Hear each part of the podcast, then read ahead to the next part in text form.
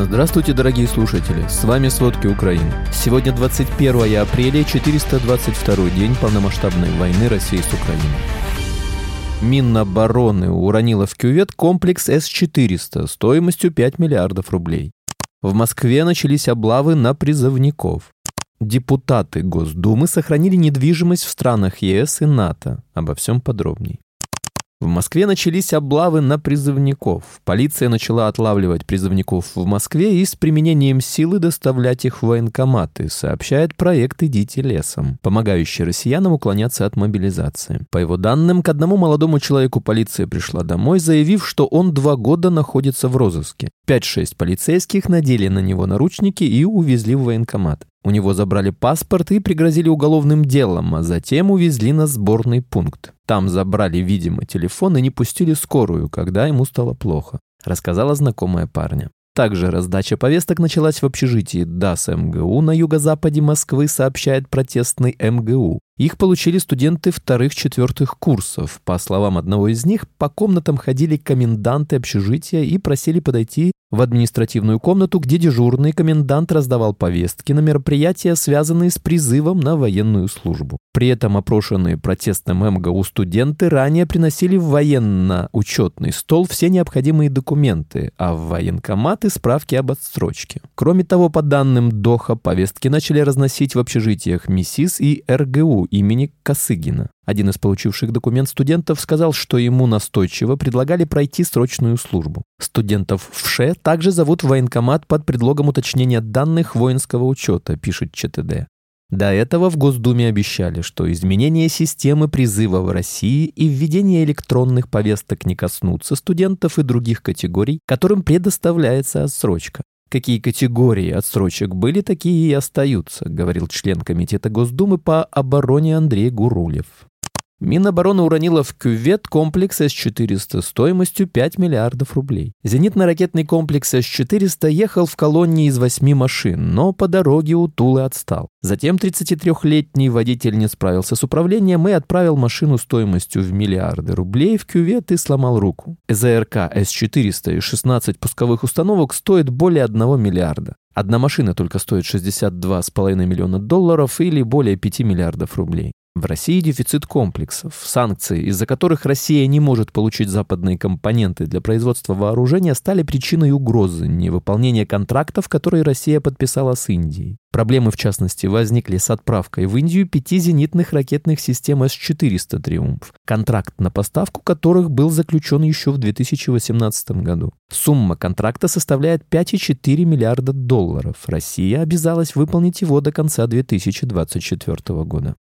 Вчера вечером в российском Белгороде прогремел мощный взрыв, в результате чего на улице образовалась воронка диаметром 20 метров. В Минобороны России почти сразу признали, что при выполнении полета самолета Су-34 над городом произошел внештатный сход авиационного боеприпаса. По словам аналитика Кирилла Михайлова, на российский Белгород могла упасть планирующая фугасная бомба, оснащенная универсальным модулем планирования и коррекции боеприпаса. По словам аналитика, Россия начала активно использовать такие боеприпасы только в последние несколько недель. Комментируя фото и видео с места падения боеприпаса, Михайлов отметил, что это похоже на последствия взрыва, а не просто падение бомбы. Но поскольку бомба воткнулась в асфальт, это смягчило эффект взрыва. На вопрос, как военный самолет мог оказаться над центром Белгорода, Михайлов ответил, что, скорее всего, в российском Минобороны вряд ли кто-то заморачивается такими вещами.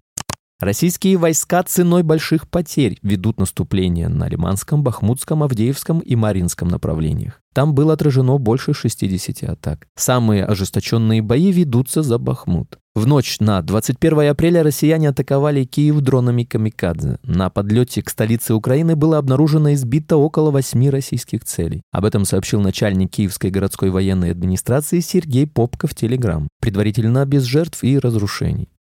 Российские войска накрыли огнем два населенных пункта в Запорожской области – Малую Токмачку и Каменское. Так, в Малой Токмачке снаряд россиян унес жизни супругов 54-летнего мужчины и 65-летней женщины. А в Каменском из-за артиллерийских обстрелов травмы получила 62-летняя женщина. Президент Владимир Зеленский подвел итоги переговоров с генеральным секретарем НАТО Йенсом Столтенбергом. В ходе совместной пресс-конференции глава государства заявил, что обсудил со Столтенбергом четыре приоритета Украины в отношениях с Альянсом. По словам Зеленского, первый приоритет – переговоры в формате «Рамштайн» по поставкам западной военной помощи. Второй приоритет напрямую связан с первым. Украина нуждается в поставках дальнобойного оружия, современной авиации и бронетехники. Еще одна важная для Украины тема – саммит НАТО, который должен состояться летом в Вильнюсе. Четвертым приоритетом в отношениях с Альянсом президент считает вопрос предоставления гарантий безопасности для Украины. При этом Зеленский уточнил, что такие гарантии не должны заменять или откладывать членство Украины в НАТО. Сейм Литвы преодолел вето президента Гитанаса Науседы и утвердил законопроект, который предусматривает введение национальных санкций против граждан России и Беларуси. Об этом вечером 20 апреля сообщило издание ЛРТ. За принятие документа проголосовали 99 депутатов Сейма. Семеро парламентариев выступили против законопроекта, еще двое воздержались от голосования. Теперь россияне и белорусы столкнутся с рядом ограничений на территории Литвы. В частности, начиная со 2 мая этого года для граждан двух стран будет ограничено получение литовских виз и статуса электронного резидента, за исключением отдельных случаев. Литовские власти также временно не будут принимать заявки россиян на получение вида на жительство. Напомним, накануне Литва признала российскую ЧВК «Вагнер» террористической организацией. Правительство Эстонии одобрило выделение нового пакета военной помощи для вооруженных сил Украины. Об этом в четверг, 20 апреля, сообщила пресс-служба Министерства обороны страны. Там рассказали, что с подобной инициативой выступил глава военного ведомства Ханна Певкур. В перечень поставок, среди прочего, войдут артиллерийские боеприпасы калибра 155 мм. Помимо боеприпасов, Эстония также поставит Украине приборы ночного видения и патроны к стрелковому оружию. Напомним, в конце марта 20 стран Европы, в том числе Эстония, присоединились к соглашению о закупке боеприпасов для Украины. Партнеры планируют поставить в ВСУ миллион артиллерийских снарядов. Власти Швейцарии включили в санкционный список ЧВК «Вагнер» и российское пропагандистское агентство «Риафан». Об этом в четверг 20 апреля сообщила пресс-служба Федерального совета страны. Там отметили, что правительство приняло такое решение в связи с тем, что ранее пакет санкций против «Вагнера» и «Риафан» ввели страны Европейского Союза. ЧВК «Вагнер», как известно, принимает активное участие в агрессии России против Украины, а «Риафан» распространяет российскую пропаганду и дезинформацию. Напомним, санкции ЕС против боевиков группы «Вагнер» и «Риафан» были введены 14 апреля. США и партнеры рассматривают возможность запрета на большую часть экспорта в Россию. Об этом сообщает Bloomberg. Отмечается, что это может усилить экономическое давление на президента России Владимира Путина. Чиновники стран Большой Семерки обсуждают эту идею накануне саммита G7 в Японии, который должен пройти в мае. Главной целью обсуждения является привлечение стран-членов ЕС к давлению на Россию. Подход, обсуждаемый дипломатическими представителями, перевернет существующий режим санкций. Будут лишь некоторые исключения из полного запрета.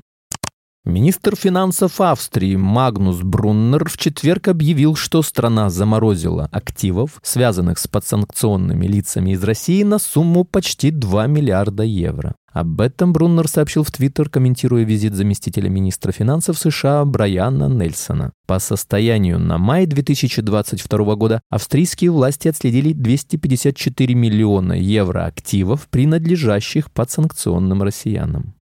Вчера на заводе электронных приборов «Квант» в Зеленограде Московской области России вспыхнул пожар. Об этом сообщили российские пропагандистские СМИ. На заводе производят телевизоры таких брендов, как Xiaomi, Starwind, Hyundai. На фото, опубликованном в сети, видно, что очаг возгорания находится на втором этаже одного из зданий. Известно лишь, что пострадавших в результате пожара нет. На месте работают экстренные службы. Стоит отметить, что это далеко не первый пожар в окрестностях Москвы за последнее время. Так, на прошлой неделе в Московской области России вспыхнул масштабный пожар на складе с запчастями. Общая площадь возгорания составила 1800 квадратных метров.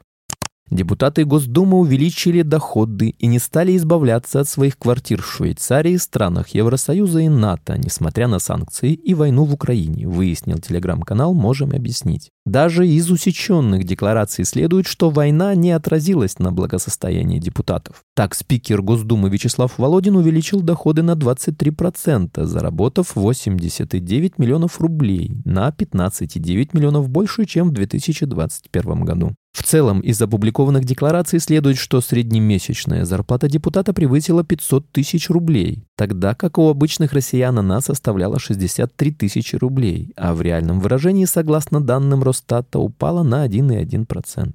Спасибо, это были все главные новости о войне России с Украиной к середине 21 апреля. Помните, правда существует, а мы стараемся сделать ее доступной. Если вам нравится то, что мы делаем, пожалуйста, поделитесь этим подкастом с друзьями в России.